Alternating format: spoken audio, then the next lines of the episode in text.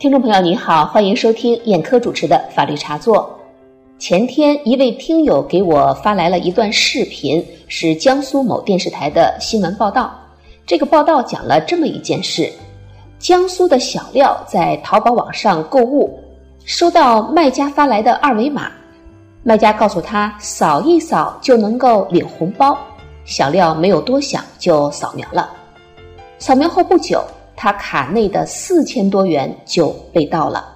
原来商家发来的二维码是病毒链接，不法分子因此更改了他的支付宝密码，窃取了小廖的资金。这位听友就问我，他平时经常在网上购物，如果万一遇到这种情况该怎么办？我告诉这位听友，商家的这种行为是诈骗。遇到这种情况，应当立即报案，借助国家公权力才能实现维权目的。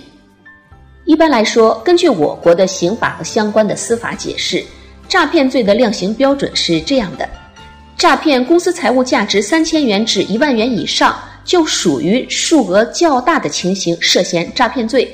公安机关应当立案侦查，追究行为人的法律责任。目前来说。网络购物发生这么多纠纷，主要是相应的法律法规比较滞后。至于该买卖行为在淘宝上完成，淘宝作为第三方中介平台是否承担责任呢？我个人认为分两种情况。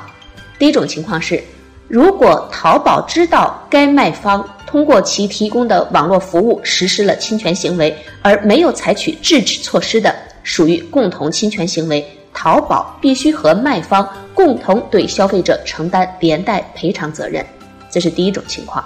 第二种情况，如果淘宝不是明知卖方实施了侵权行为，但是根据权利义务相一致的原则，淘宝既然通过提供网络服务来获利，那么也应当承担审查卖方的工商登记信息、向消费者披露卖方基本信息等义务。否则，消费者可以要求淘宝承担相应的责任。这位听众朋友又问我，淘宝作为交易平台是否先行赔付呢？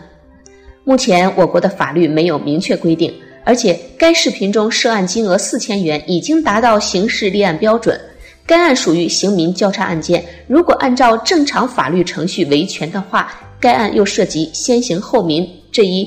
在学界本身就有争议的问题比较复杂，那么最后呢，我给这位听友给出了两点建议。第一个建议就是不要在小网站上购物，可以选择在第三方交易平台上购物，而且一定要选择第三方监控的付款方式，不要轻易将钱汇入供货方的私人账户。第二个建议就是。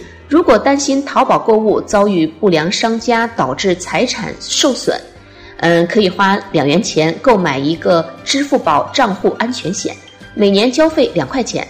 但是消费者账户资金如果一旦被盗，最高可以获赔一百万元。好了，听众朋友，您现在收听的是燕科主持的法律茶座，刚才和您谈的话题是网络购物慎扫二维码。感谢您的收听。今天节目就到这里，再会。